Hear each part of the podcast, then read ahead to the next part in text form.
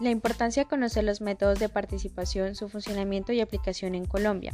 Empezaremos diciendo que Colombia, por ser un país democrático, se consagra en la Constitución en su artículo 40 que todos los ciudadanos tienen derecho a participar en la conformación, ejercicio y control del poder político.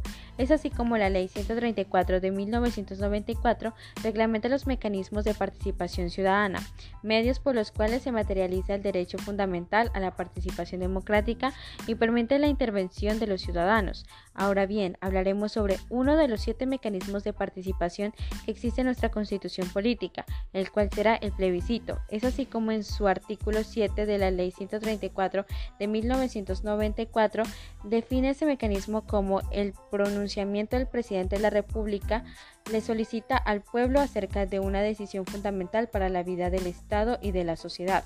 Aquel debe ser decidido por la mayoría del censo electoral, es decir, para que la decisión adoptada en virtud de la puesta en marcha de este mecanismo de participación sea válida, se requiere que necesariamente se alcance una importante cifra de votos válidos y favorables a la propuesta.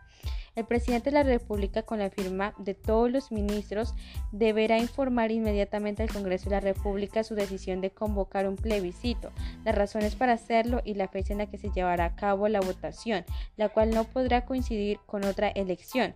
El Congreso de la República deberá sobre la conveniencia de la convocatoria al plebiscito cuando dentro del mes siguiente a la fecha en la que el presidente de la República haya informado sobre su decisión de realizar un plebiscito. Ninguna de las dos cámaras por la mayoría simple haya manifestado su rechazo. El presidente podrá convocarlo. En ninguno de los casos podrá versar sobre la duración del mandato presidencial ni podrá modificar la constitución política. La decisión del pueblo será obligatoria siempre que haya participado en las votaciones más del 50% del censo electoral vigente. El plebiscito le confiere al presidente de la República, previo concepto favorable del Senado de la República, la posibilidad de consultar al pueblo decisiones de trascendencia nacional y en el artículo 141 que le atribuye a la Corte Constitucional la competencia para decidir sobre su constitución constitucionalidad únicamente por vicio de procedimiento en su formación. El plebiscito tiene como propósito someter el escrutinio del pueblo una decisión del Poder Ejecutivo Nacional y en esa medida el pronunciamiento popular no se desprende totalmente de la persona misma del presidente de la República.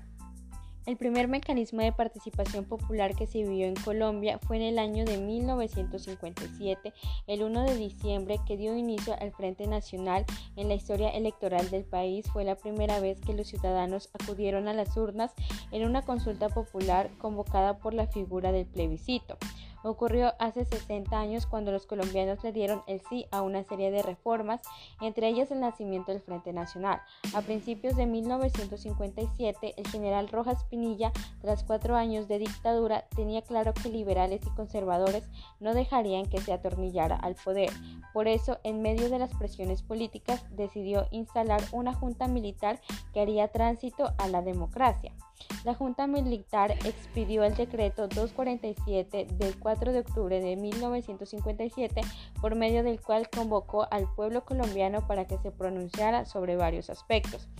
Según el historiador Felipe Arias Escobar, este acuerdo nació como parte de un acuerdo entre el expresidente Laureano Gómez, conservador, y Alberto Lleras Camargo, liberal aprobado en España para poner fin a la violencia entre liberales y conservadores que había arrastrado el país y provocado casi 800.000 muertes en todas las regiones. El plebiscito del año 57 buscaba confrontar una de las causas del conflicto bipartidista, que era la falta de espacios de participación política, lo que se pactó que, hubiera una repartición 50-50 de los cargos públicos hasta 1968, que luego se prolongaría hasta 1974. Esta fue solo una de las 14 modificaciones a la Constitución de 1886 que se concertó con la Junta Militar que reemplazó a la dictadura del general Gustavo Rojas Pinilla. Entre otras, también se incluyó reformas como cambiar los salarios de congresistas y diputados a los que se pagaba por sesión y se les daría un sueldo mensual. También se anulaban reformas constitucionales aprobadas entre 1949 y la fecha del plebiscito pero mantenía los derechos políticos a la mujer que había sido aprobado por Rojas en 1954. Los registros electorales indican que el plebiscito fue aprobado de forma masiva. De cerca de 4,3 millones de votantes, solo 2.000, el 4% de electores votó no. De forma notable, el 1,8 millones de mujeres en todo el país ejercieron por primera vez el derecho al voto.